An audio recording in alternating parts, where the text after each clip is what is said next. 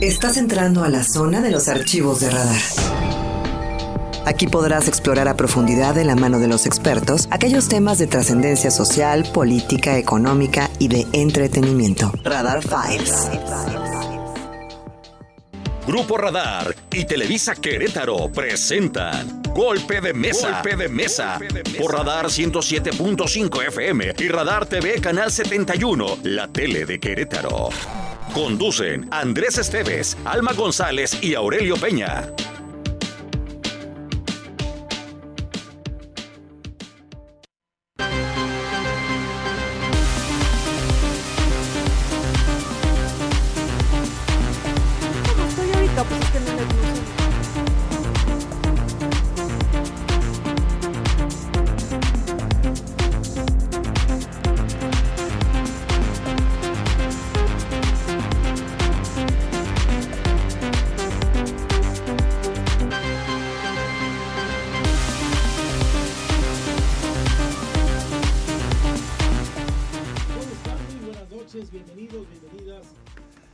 A una nueva temporada de Golpe de Mesa en la señal de radar en el 107 del dial de la frecuencia modulada. 107.5 es el sitio donde nos encuentra usted todos los días con toda la información, la mejor música y golpe de mesa todos los miércoles 8.30 después de la primera media hora de la tercera de Radar News con Diana González. En esta eh, nueva temporada que hoy iniciamos tras un periodo de receso por la veda electoral y dijera Catón y cosas peores quizá. Bueno, el caso es que ya estamos aquí de nuevo, don Aurelio Peña mi querido Andrés Esteves, ¿cómo estás? Muy buenas noches, gracias. Y bueno, retornamos además en esta mesa de análisis y debate que esperamos sea constructiva y sobre todo sirva para que podamos dar de nueva cuenta ese golpe de mesa que mucha gente espera para que consideremos temas interesantes, mi querido Andrés. Buenas noches, como siempre. El tema con el que regresamos es por demás interesante. Y saludo ya en esta mesa de radar a nuestras invitadas, dos eh, mujeres excepcionales, activistas. Si me pusiera a leer su currículum, eh, si acaso su semblanza, podríamos llevarnos media hora de programa. Como solo duramos una, mejor le digo a usted a lo largo del camino que estamos con dos personas verdaderamente comprometidas con la causa de las mujeres, que hoy es el tema a propósito del incremento muy importante que la violencia de género, particularmente contra la mujer, ha tenido en nuestro país y a la que Querétaro no escapa en los últimos años, semanas y días. Bienvenida, Maricruz Ocampo. Buenas noches, ¿cómo están? Me encanta estar aquí con ustedes. ¿Cómo estás, Maricruz? Buenas noches. Elvia Ramírez. ¿Qué tal? Buenas noches, muy agradecida de estar en este espacio. ¿Qué tal si en tres líneas nos dicen a qué se dedican cada una de ustedes? ¿Qué es lo que más les gusta de lo que hacen en favor de las mujeres? Elvia. ¿Empiezo yo? Bueno, yo actualmente soy consejera de la Cátedra UNESCO de Género, Liderazgo y Equidad de la Universidad de Guadalajara y pertenezco a una asociación que se llama Red Mujeres Desarrollo, Justicia y Paz, que tiene estatus consultivo en la ONU. Y bueno, justo en estos espacios, pues lo que me ha permitido trabajar mucho es sobre todo con mujeres del sector rural e indígena y la zona periurbana en toda la República y estar en la incidencia en espacios políticos a nivel nacional e internacional. De hecho, justo ahorita estamos en el diálogo de la Cumbre de las Américas, que se va a llevar a cabo en unas semanas. Y bueno, mucho es el trabajo con la gente y luego eso llevarlo a la política pública, y eso es lo que más me gusta hacer. Muy bien. Maricruz. Yo soy defensora de derechos humanos.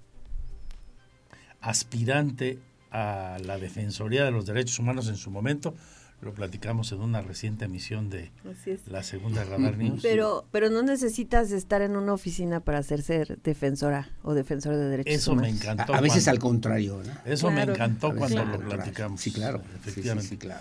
A veces es hasta un corsete, a veces hasta una camisa de, de fuerza puede resultar eh, ser esa posición. Pero bueno, eh, hasta las 3 eh, de la tarde, que terminé la segunda emisión de Radar News, Yo sabía que venía el señor fiscal, Alejandro Echeverría, lo cual era por demás oportuno en virtud de todo lo que está pasando y de todo lo que se comenta actualmente.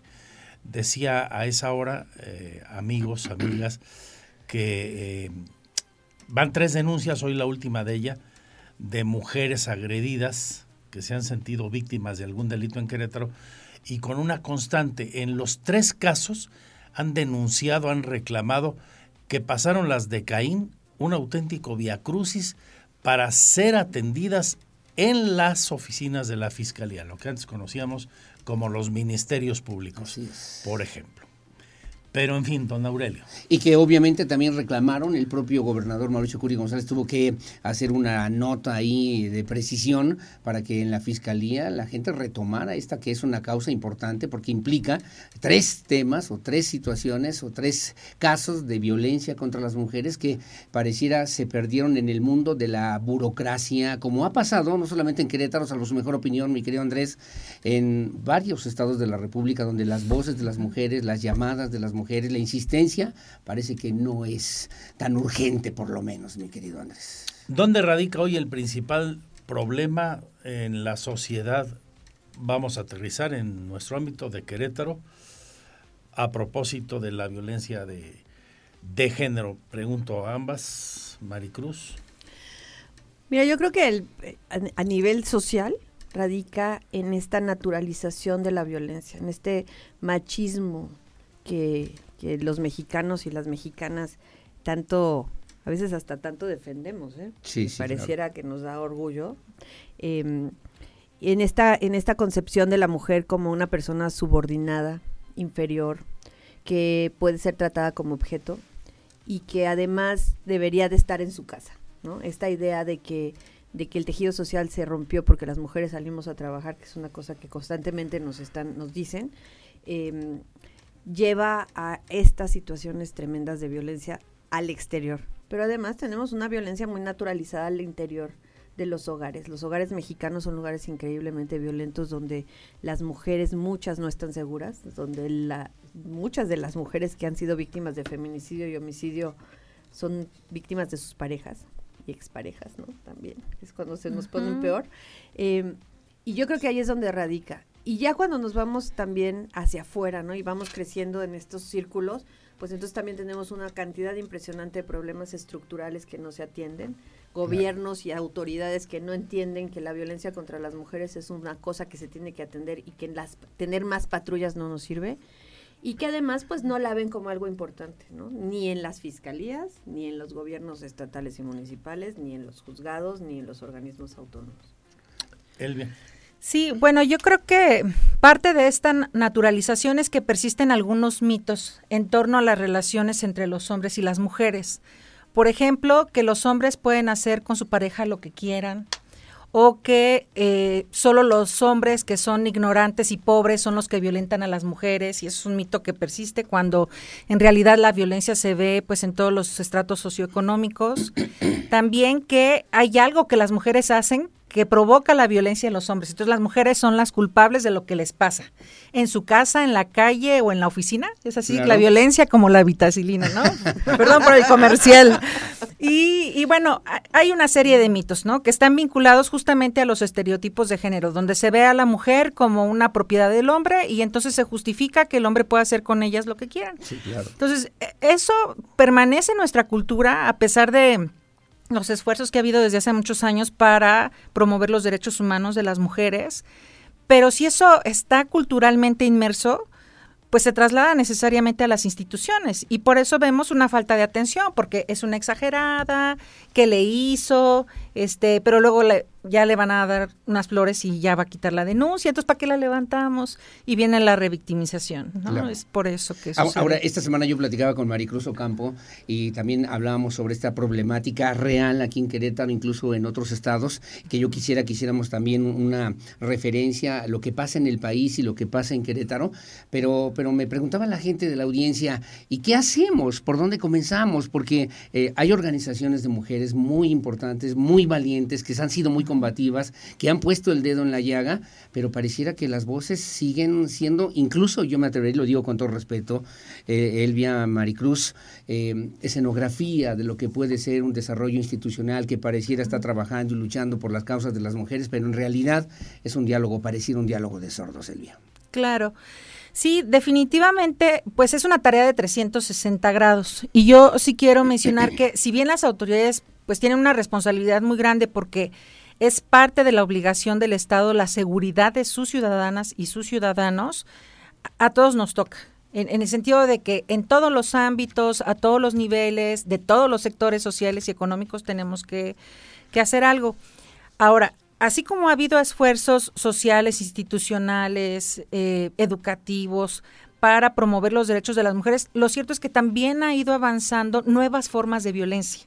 Y entonces cosas que antes eran impensables, ¿no? Que a través de un mecanismo tecnológico como puede ser un dispositivo se ejerciera violencia, pues hoy en día se ejercen nuevas formas de violencia, ¿no? Eh, desde cosas eh, que parecen no tan graves como la suplantación de identidad, pero que tiene consecuencias tremendas, el grooming, la violencia digital, y que eso ha terminado también en la vida de muchas mujeres, ¿no? que lo que pasa en la tecnología, pues es una plataforma real de violencia, no es virtual nada más. Entonces, creo que hay como dos esfuerzos, unos por mantener a las mujeres como objeto propiedad y un mercado que se crea a través de las nuevas tecnologías para seguir usándolas así.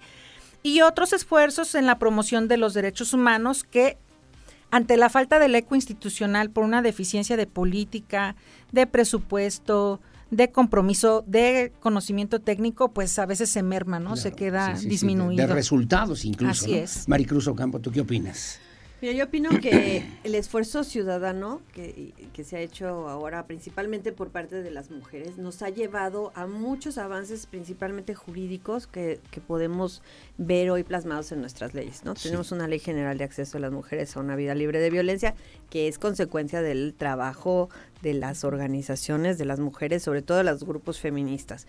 Tenemos... Eh, eh, institutos de las mujeres y o secretarías de las mujeres en todos los estados de la República, que cómo nos han costado y cómo nos los quieren quitar cada vez que pueden.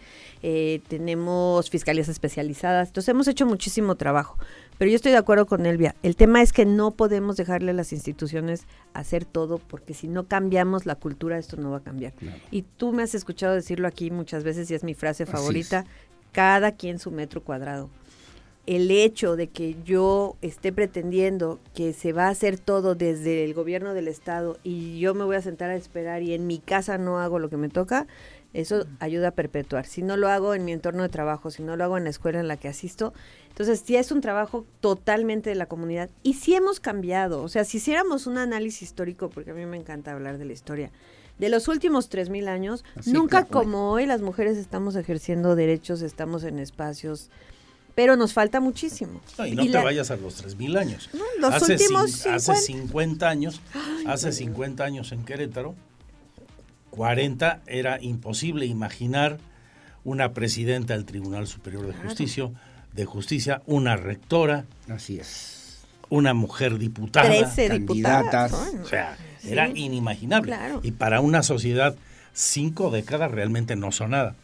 Esa es la parte positiva, sí se ha avanzado, en efecto.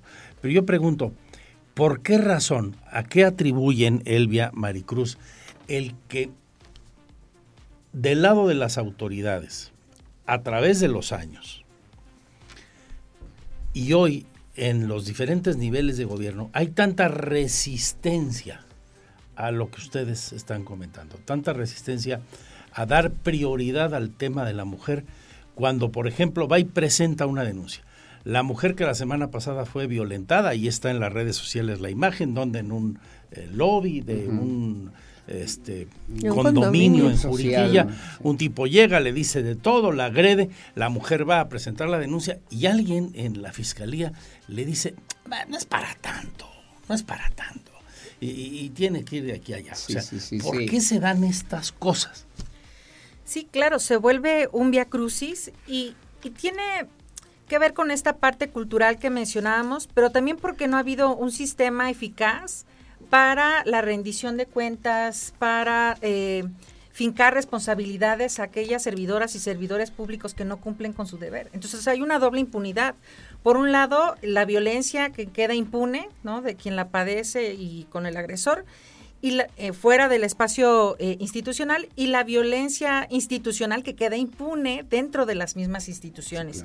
Entonces yo creo que muchas veces se piensa que poniéndole más dientes y con dientes me refiero a más años en la ley, a los castigos, ese es, suficiente, pero mientras el acceso a la justicia no sea posible, porque hay estas barreras, pues no se va a avanzar, ¿no?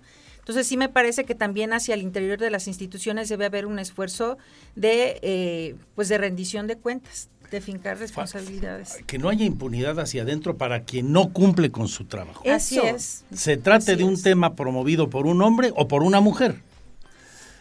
¿Tú qué piensas de esto, Maricruz? ¿Por qué esas resistencias? Porque los bienes jurídicos tutelados, ahorita sí vamos a hablar como abogados, que son de importancia para las mujeres, hasta hace muy poco no eran ni siquiera considerados delitos o cosas que se tenían que proteger. A ver, con manzanas Por para ejemplo, que todo el mundo entienda. Eh, hasta, hace, hasta hace algunos años, las mujeres teníamos la obligación de tener relaciones sexuales con nuestros maridos aún en contra de nuestra voluntad, algo que se consideraba débito carnal y entonces tú no podías denunciar agresiones físicas por parte de tu esposo que tuvieran que ver con agresiones sexuales. Hoy eso se llama violación, entre cónyuges. ¿no? Entonces, y eso es muy reciente. Hasta hace muy poco el abuso sexual, el hostigamiento sexual y, el acoso sexual se consideraban delitos contra la, el honor. Claro. Contra, ¿sí? y, y no son delitos contra el honor. Son delitos contra la libertad sexual. Yo tengo el derecho de decir que no. ¿no? Este, se, consideraban abusos deshonestos, entonces no se atendían. Hasta hace, hasta hace en 2018, que se hace finalmente un cambio en, en, el Código Penal que nosotros promovimos, eh, se, el atenuante de estado de emoción violenta se elimina del código. Antes el hecho de que tú te volvieras de loco temporal, ¿no? Esta, esta demencia temporal se consideraba un, un atenuante porque tú no estabas en control. Entonces, ese tipo de cosas han sido muy recientes. El feminicidio, que ya tiene tantos años como un tipo penal autónomo en nuestro código eh, desde 2013, lo siguen cuestionando los abogados como si no fuera necesario y nos dicen, bueno, vamos a tener un homicidio que ahí te das cuenta. hasta una exageración. Sí, están exagerados. ¿Cuál sería la razón? ¿no? Entonces, estas cosas que, que, que, hemos logrado, ¿no? Eh, que además ahora se utilizan en un oportunismo político tremendo, ¿no? Eh, eh, pues no, se no han permeado todavía como cuestiones importantes de proteger. Muy bien, vamos a una pausa. Estamos en este nuevo golpe de mesa, en la nueva temporada aquí en Radar, en el 107.5 de la frecuencia modulada y en el 71 la tele de Querétaro, en WIS, con Elvia Ramírez y Maricruz Ocampo, promotoras de las mejores causas en torno a las mujeres. Sí, Aurelio Peña, tu Twitter, Aurelio, por si alguien tiene algún comentario que hacer, alguna propuesta, además de las líneas telefónicas de radar y los puntos de contacto de radar, por ejemplo, el Twitter Radar News 1075. Arroba Aurelio Petavera, que está a su disposición como siempre. El de su servidor, arroba Andrés Esteves MX. Hacemos una pausa, volvemos.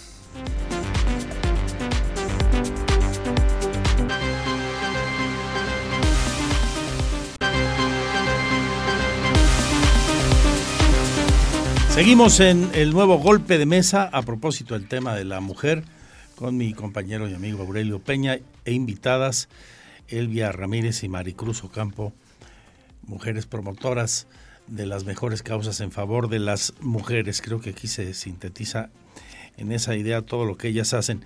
Si revisamos la estadística, lo comentabas Aurelio antes de ir a la pausa. Así es. Eh, o las estadísticas en plural, las cifras son demoledoras. Aterradoras. O sea, ahí no hay, no hay de que a Chuchita la bolsearon. Mire, de acuerdo al, por ejemplo, el reporte publicado por el Secretariado Ejecutivo del Sistema Nacional de Seguridad Pública de marzo en Querétaro, hubo 463 trabajos, carpetas de investigación en donde las víctimas fueron mujeres por lesiones dolosas. El país contabiliza, leo en la estadística, 15.032 presuntas lesiones. Y el dato muy revelador, ojo con esto. Estamos en el lugar número 11 de lesiones dolosas. Pero las cinco entidades del país con mayor tasa de presuntas víctimas por cada 100 mil habitantes, que es la que vale la pena, Sí, claro. Mm, claro. proporcional, resulta que ahí estamos. Primer lugar, un estado pequeñito, Campeche. Segundo lugar, el vecino Guanajuato. Tercer lugar, el vecino Michoacán. Luego Querétaro y luego el vecino Estado de México. Anda suelto el diablo en el centro del país. Sí, fíjense que hace muchos años eh, el Papa Juan Pablo II hablaba de una cultura de la muerte, esto fue como en los noventas, y este muy vinculado a los delitos contra la vida de un tipo en específico. Pero yo la verdad es que en estos días, a raíz de lo de Devani, de Victoria y estos casos tan dolorosos que hemos estado viendo, yo pienso que sí estamos inmersos en una cultura de la muerte. Porque no solamente son los delitos que se cometen contra las mujeres, sino en general en México tenemos muchos homicidios, muchos agravios tremendos a la dignidad de las personas. Y claro que cuando lo desagregamos por sexo, pues vemos que pues hay eh, pues índices de odio, ¿no? Evidente contra las mujeres y por eso es necesario tipificarlos para poder dar seguimiento pues primero cómo ocurren, pero cuáles son las causas, ¿no? Que nos permite entender las causas para poder arrancar este problema Sí, claro. que se está extendiendo y que está rebasándonos a todos. Y que por eso pensábamos, eh, precisamente, Elvia, mi querida Maricruz, Andrés, eh, hacer la referencia nacional nos ayuda, ya lo, lo mencionaba de algún modo mi compañero Andrés Esteves, pero, por ejemplo, en estos últimos años también han aumentado, lamentablemente, estos de- delitos, estas Así es. lesiones dolosas a nivel nacional en contra de las mujeres. Y digo, en diferentes estados de la República. Mi abuela decía, ¿no? Mal de muchos, consuelo de tontos, pero el punto es poner el tema en su justa dimensión y la pregunta que insisto que planteamos ya esta misma semana, ¿por dónde habrá que comenzar? ¿Por dónde habrá que, eh, hay institutos de las mujeres, hay secretaría de la mujer, etcétera? Y pareciera que las cosas entran por un oído y salen por el otro porque finalmente no hay ninguna respuesta. A mí me parece aterrador que un estado como el nuestro sea el quinto con más lesiones dolosas proporcionalmente en el país. El número ha mejorado, ¿eh? Mejorado porque todavía estábamos aumentado. peor. O sea, llegamos a ser primer lugar nacional en lesiones dolosas por Llegamos casi a ser 100 mil primer lugar habitantes. nacional. Entonces, digo, no les estoy diciendo que han mejorado las cosas. Porque Pero llama la atención porque, porque dice Querétaro 38.7%, es una información que por cierto se publicó en el Universal, pero Ciudad de México, ¿a poco hay menos casos en la Ciudad de México que en Querétaro? Por cada Por 100 cada- mil En relación Sí, a, la, claro, po- a la Claro, población. pero 5.9 en Es que una es- ciudad es- como es la que eso Ciudad es de lo México aterrador. y en Querétaro 38. Eso es lo aterrador. nuestra población es mucho menor. Aun cuando Sí, claro. pudiéramos decir que lo- hay más casos allá, cuando lo divides, so- o sea, por cada 100 mil habitantes. Por eso en Querétaro estamos tan preocupadas. Porque Sí. tenemos, a ver, Guanajuato Sí. fue el año pasado, si no me, fue el que tuvo el mayor número de homicidios dolosos contra mujeres. contra mujeres. Guanajuato está aquí al lado. Sí, sí, claro. Estado de México está aquí al lado. Michoacán está aquí al lado. San Luis Potosí está aquí al lado. San Luis Potosí tiene activada alerta de violencia de género. Michoacán tiene activada alerta. Estado de México tiene activada alerta. El único de los estados vecinos que no la ha solicitado es Hidalgo. Claro. Entonces, estamos rodeados de estados donde Querétaro hay no hay alerta de género. En, en Querétaro no. Por En- cierto. y a Claro. Querétaro y a Guanajuato nos la declararon una- improcedentes. Ante datos como estos tendríamos que pensar ya en una opción. Claro. ¿Por qué la declararon improcedente? ¿Cuál fue el argumento? La razón. El argumento principal se declara improcedente en febrero del 2017 y el argumento que dio la CONAVIM con el voto diferenciado de la, de la Comisión Nacional de Derechos Humanos es que en Querétaro había voluntad política para tener el problema. Y la Comisión bueno. Nacional de Derechos Humanos que votó en contra de esa decisión dijo en Querétaro el cumplimiento de las recomendaciones de la alerta de violencia de género es mínimo, tienen niveles similares a los de Veracruz y no entendemos por qué se está haciendo. Se puede checar, eso está en la página de la CONAVIM. Esa fue la razón que nos dieron. Patético. Así es. Yo quisiera compartir algunos datos de cómo estamos tan solo en el primer trimestre de Por este favor. año. Sí, En términos, por ejemplo, de los feminicidios, A nivel nacional se tienen registrados 229 eh, presuntos delitos de feminicidio. Sin embargo, cuando vamos a los datos de víctimas eh, mujeres de homicidio doloso, hay otras 628 víctimas y cuando sumamos las mujeres víctimas de homicidio culposo, hay otras 888 víctimas.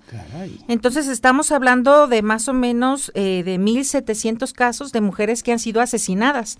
Y muchas de ellas seguramente eh, caen en, pues, en el tipo penal de feminicidio, pero no han sido investigadas así ni clasificadas así. Entonces, esta es una pues deficiencia realmente de, la investigación para garantizar el acceso a la justicia. ¿Y ahí ha habido sentencias? ¿Ha habido sentencias condenatorias, por ejemplo, en esos tres tipos de delitos? En este año no sé. No, no tengo el ¿Que, que tengan que ver con temas, asuntos de violencia contra mujeres? Si tú le preguntas a la Fiscalía General del Estado de Querétaro, te va a decir que todos los feminicidios del Estado de Querétaro del 2021 fueron resueltos. Así es. Eso es lo, eso es lo que dijeron. Nada más que del total de, homicidios culposos, dolosos y, y, tipo y, casos tipificados como feminicidio, solamente hablamos de nueve casos el año pasado. Así es. ¿no? ¿Qué quiere decir que los resolvieron? No necesariamente quiere decir que hubo sentencia, quiere decir que encontraron a la persona o determinaron quién fue la persona que agredió. El problema es que en los números, y Elvia es algo que padecemos con mucha frecuencia, es que no tenemos realmente a números que nos sirvan para hacer esos, esos estudios, porque eso lo tiene que reportar las sentencias, los tribunales, el Tribunal Superior de Justicia del Estado de Querétaro. aún cuando ya las sentencias tienen que hacerse públicas, todavía es muy difícil acceder a la información. Una de las cosas que nos había recomendado cuando se solicita la alerta era, por ejemplo, tener una base de datos donde nos dieran toda esta información y todavía es una base de datos en la que no se que puede tampoco existe. Sí, porque no, o sea, está de membrete, por así decirlo, ¿no?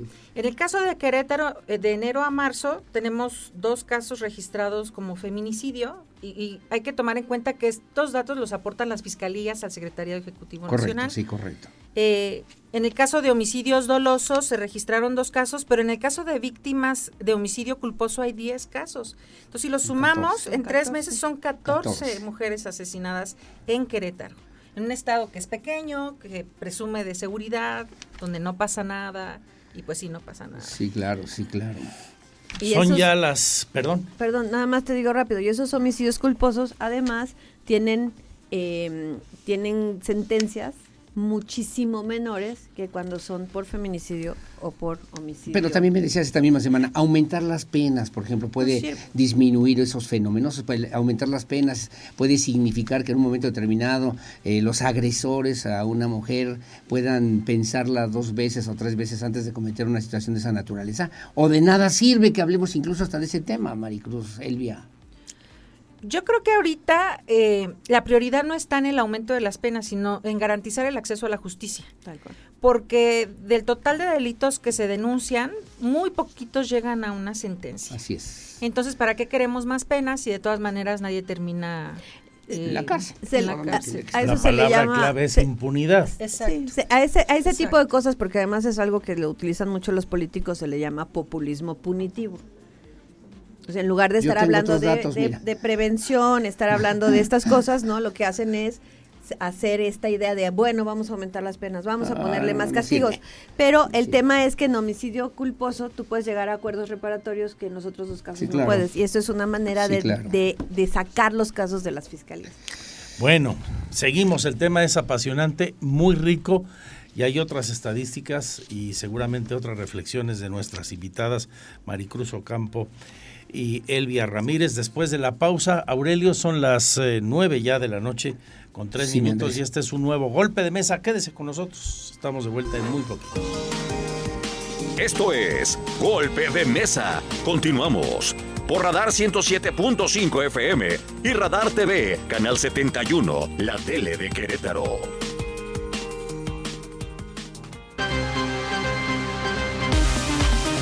Regresamos con mi compañero y amigo Aurelio Peña, su servidor Andrés Esteves en este nuevo golpe de mesa con Elvia Ramírez y Maricruz Ocampo. Eh, reviso más estadísticas que son reveladoras y estas me permiten ah, preguntar para encontrar las reflexiones de nuestras contertulias respecto a un elemento que debiera ser clave, una entidad, una institución, para atender los problemas que tienen las mujeres en términos legales cuando son víctimas de algún delito y que, pues sin embargo, uno no acaba de comprender por qué están tan disminuidos estos lugares. Y repito la pregunta de hace un rato, no comprendo la lógica de por qué el discurso va por un lado y la realidad va exactamente en el sentido opuesto. Fíjese usted, de acuerdo al INEGI, dio a conocer la estadística de los centros de justicia de mujeres en el país mm, para el año pasado. La entidad que tiene más centros de este tipo es Coahuila, tiene cinco, le sigue el vecino Estado de México y San Luis Potosí con cuatro. Son las que tienen más. Quien tiene menos porque no tiene ninguno es Tabasco, cero. Querétaro tiene uno.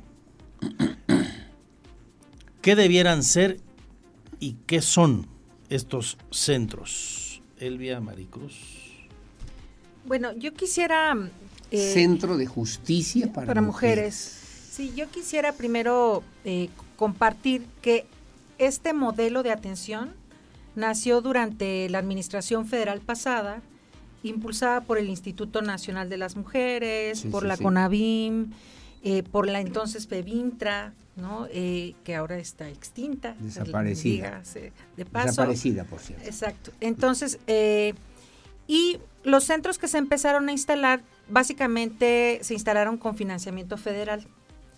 Entonces, sin embargo, no ha habido corresponsabilidad propiamente presupuestal de los estados y los municipios donde se instalan estos centros de justicia. Al cambio de administración también ha habido federal, también ha habido un cambio de política y de, y de asignación presupuestal. Sí, sí. Y básicamente, eh, pues todas las políticas que tienen que ver con eh, prevención, atención y sanción y erradicación de la violencia contra las mujeres, pues se les ha recortado el presupuesto. Sin embargo, bueno, uno diría, pero ya que están instalados en una entidad federativa, que sean los estados quienes sustenten eh, financieramente estos, estos centros de justicia y esto no ha sido así. Tampoco es así. Entonces queda como eh, con un abandono por parte federal, con la falta de fortalecimiento estatal y por eso pues no se dan abasto con la atención de, de mujeres víctimas de violencia, ¿no? El hecho es que muchos de los casos terminan yéndose a los institutos municipales de las mujeres, a las organizaciones de la sociedad civil y en una larga fila de espera para las que se quedan ahí. Así es. Sí, la verdad es que lo que está pasando en, en, Querétaro y que se repite en muchos estados de la República, pero a mí me parece que en un estado donde siempre estamos hablando de este empuje económico, no, no podemos eh, imaginar que por ejemplo, las trabajadoras del, Centro de Justicia para Mujeres, del mismo Instituto Querétaro de las Mujeres, a las que se les paga con el dinero federal, por ejemplo, ahorita todavía no les han pagado todo el año con el argumento de la veda y a la mejor les pagan en mayo. Estamos hablando de personas que tienen que comer en retroactivo. Sí, claro. Este, Pero entonces, en términos presupuestales dependen del gobierno federal. ¿En términos administrativos? En, términos federales dependen tanto del gobierno federal que les ha retirado los fondos como los poco que se le asigna por parte del gobierno en estatal. Presupuestales. En términos presupuestales. Sí, sí. Este, y además, en lugar de eh, que el gobierno estatal se haga responsable del gasto completo y se utilice el dinero federal, vamos a decir, para lo extra, se depende tanto, por ejemplo, que el Instituto Querétaro de las Mujeres solamente se le asignaron por parte del gobierno del estado 19 millones de pesos para todo el año y eh, esos son las dos terceras partes de su presupuesto y la otra tercera parte viene del gobierno federal que no la han recibido todavía. ¿no? Entonces vemos, por ejemplo, que eso impacta en refugios, eso impacta en la atención de los centros de justicia para mujeres, eso impacta en la, en la asesoría jurídica, en los módulos de atención y demás. Ahora, lo digo yo con todo respeto, ¿eh? con la admiración Elvia Ramírez, con la admiración a Maricruz Ocampo y obviamente también a mi compañero Andrés Esteves, pero no, no se están equivocando. Yo, yo el fin de semana una marcha pidiendo también que se aclare una serie de situaciones en contra de la violencia, en contra del feminicidio. Aquí en mismo Querétaro tuvimos también situaciones que llamaron poderosamente la atención, no, no, nos estamos equivocando de hacia dónde debería orientarse esta lucha política, esta lucha institucional, esta lucha de las organizaciones sociales para que realmente hubiera un cambio y el cambio que necesitamos que pudiera ocurrir. ¿Quiénes nos estamos equivocando? Digo, nos estamos equivocando porque vamos a la marcha. porque nosotras no. no. pregunto, eh, de repente en la convocatoria, una marcha, llegan las mujeres, eh, pintan, eh, en fin, exigen situaciones que también se tienen que atender y que se tienen que cumplir, pero el tema está en otro lugar. Pues sí, pero ¿dónde nos...? O sea, a ver, ellas, ellas han puesto a la luz de los reflectores muchas cosas que nosotros venimos diciendo desde hace años y no las habían volteado a ver. Hasta que no Hasta que no empezaron a pintar, ¿no? Porque marchas ha habido desde los 70, o sea, no, marchas no hemos parado. Entonces, pero, pero estas son las que llamaron la atención, ¿no? Estas, eh, eh, estos actos de iconoclasia.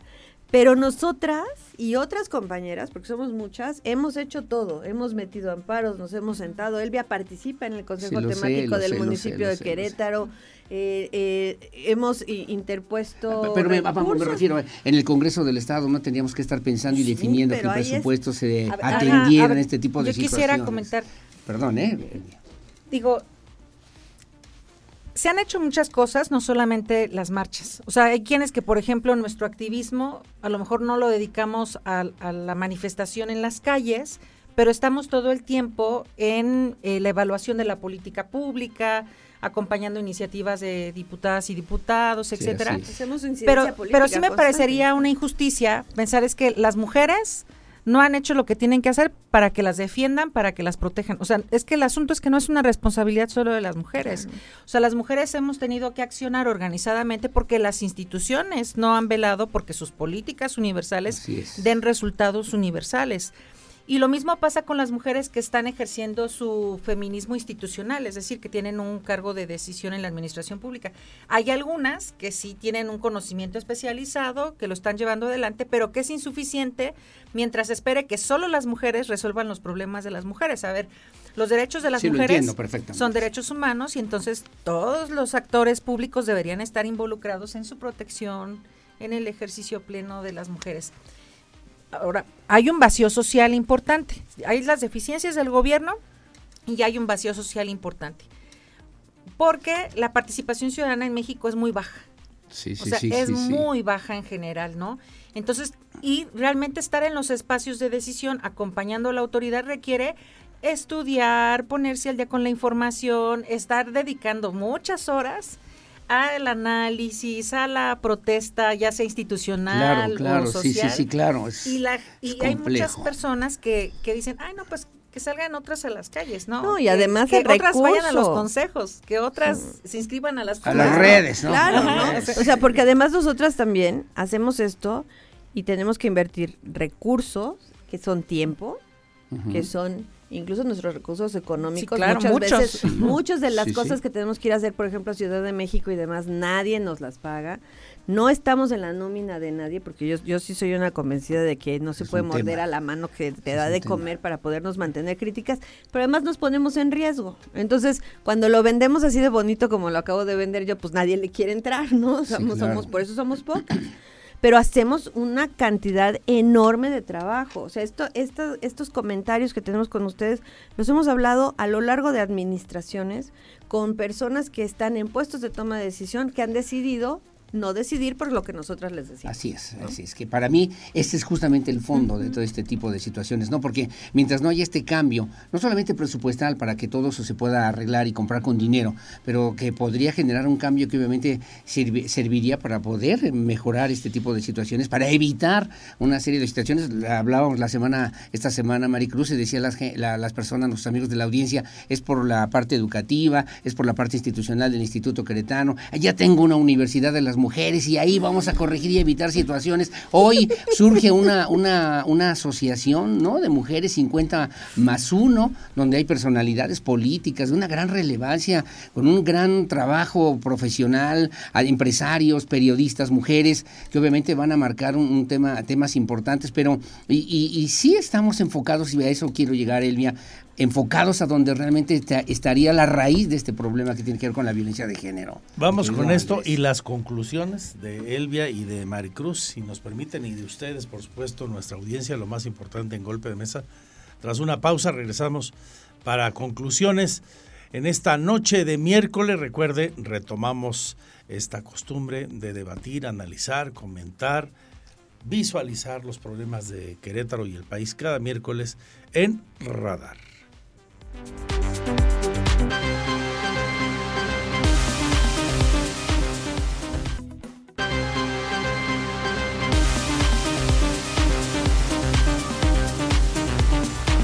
Regresamos en la señal de radar, en la tele y en el 107.5 de frecuencia modulada. Las conclusiones en cinco minutos que nos quedan de programa respecto de este tema tan apasionante como indignante por la violencia que padecen las mujeres. Tanto así que, bueno, pues han salido a las calles efectivamente porque como cada vez que alguien se ve forzado a salir a las calles, pues lo que está demostrando es que no se le atiende donde se debe. La gente no sale a la calle por gusto, salvo cuando vas a pasear, ¿verdad? ¿Qué habrá que hacer? Así en, líneas generales, como sé que es difícil, pero como si fuera Aurelia, Aurelio, amigas, amigos, una, una, una receta práctica de activistas como ustedes que conocen desde la calle y desde las instancias legales, porque trabajan en ellas también, la lucha de la mujer por tener mejores condiciones de vida. Mm, sí. Elvia. Eh, bueno, yo primero quisiera decir que eh, pues hay gente dedicada haciendo cosas desde hace muchos años, invirtiendo recursos personales para que las cosas se hagan bien. Hay otras que quieren hacer cosas, pero no saben cómo y terminan estableciendo políticas que generan más errores que los problemas que querían resolver. Y ejemplo de ello, pues es esta idea de la Universidad de la Mujer, ¿no? Donde se anuncia desde una propuesta de campaña con un nombre muy raro, ¿no? Pero que en su eh, idea tenían la intención de ofrecer una oferta educativa que empoderara a las mujeres y cuyo diseño está mal, ¿no? Ni, ni, está enfocado para tener un empoderamiento que no sea estereotipado. Este, no hay transparencia en la asignación de los recursos y además las observaciones que se han recibido de un cuerpo técnico como es el Consejo Temático de las Mujeres se han desechado de la manera más insulsa. Entonces, ¿En qué sentido está estereotipado el programa?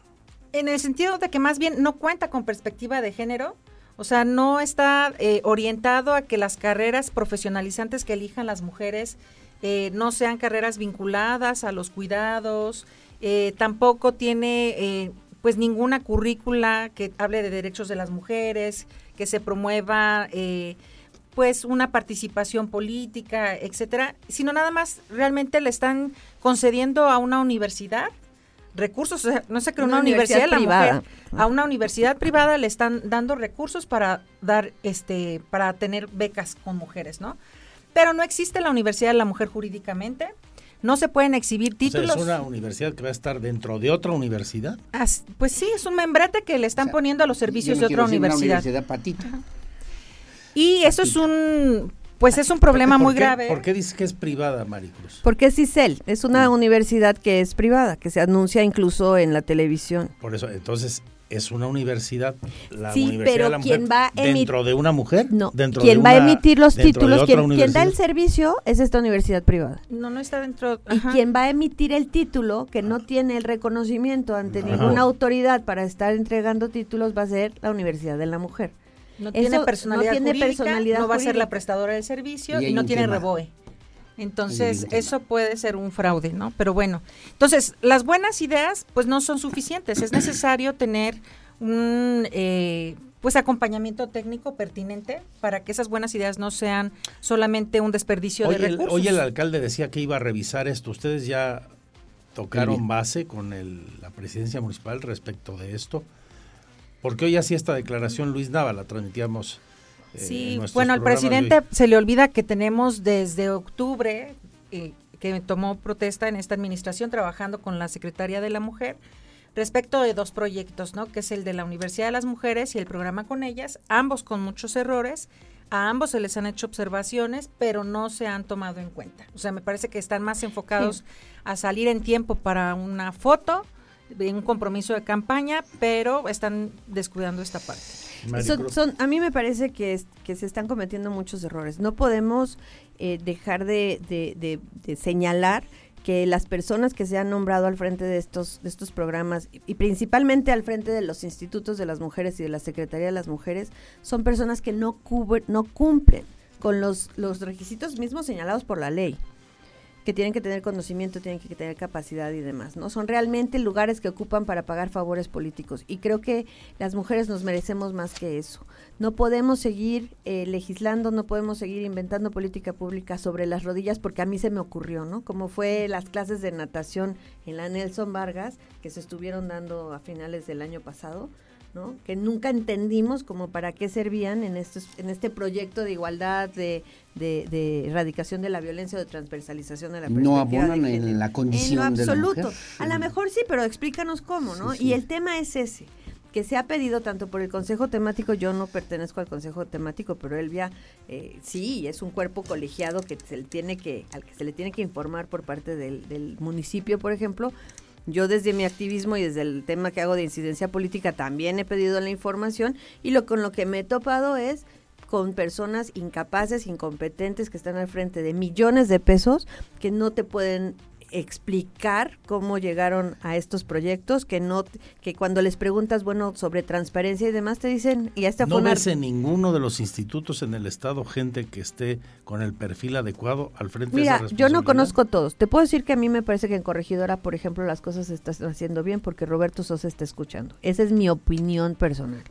Pero creo que en el municipio de Querétaro y en el estado de Querétaro a nivel estatal estamos viendo situaciones realmente eh, que nos dejan con muchísima preocupación, que en la coyuntura de violencia que estamos viviendo se está tratando de atender a través de todas estas ideas de generar empresas y demás, y no se están haciendo las cosas desde una perspectiva técnica, con medidores, con indicadores de cumplimiento, escuchando a las expertas, sino con desde la ocurrencia. A alguien se le ocurrió que eso podría ser una buena idea y les dieron dinero para implementarlo. Y ahí estamos. O serían discursos, ¿no? Discursos que suenan bien, que son atractivos para diferentes atender la violencia contra las mujeres no, sale bien en la foto.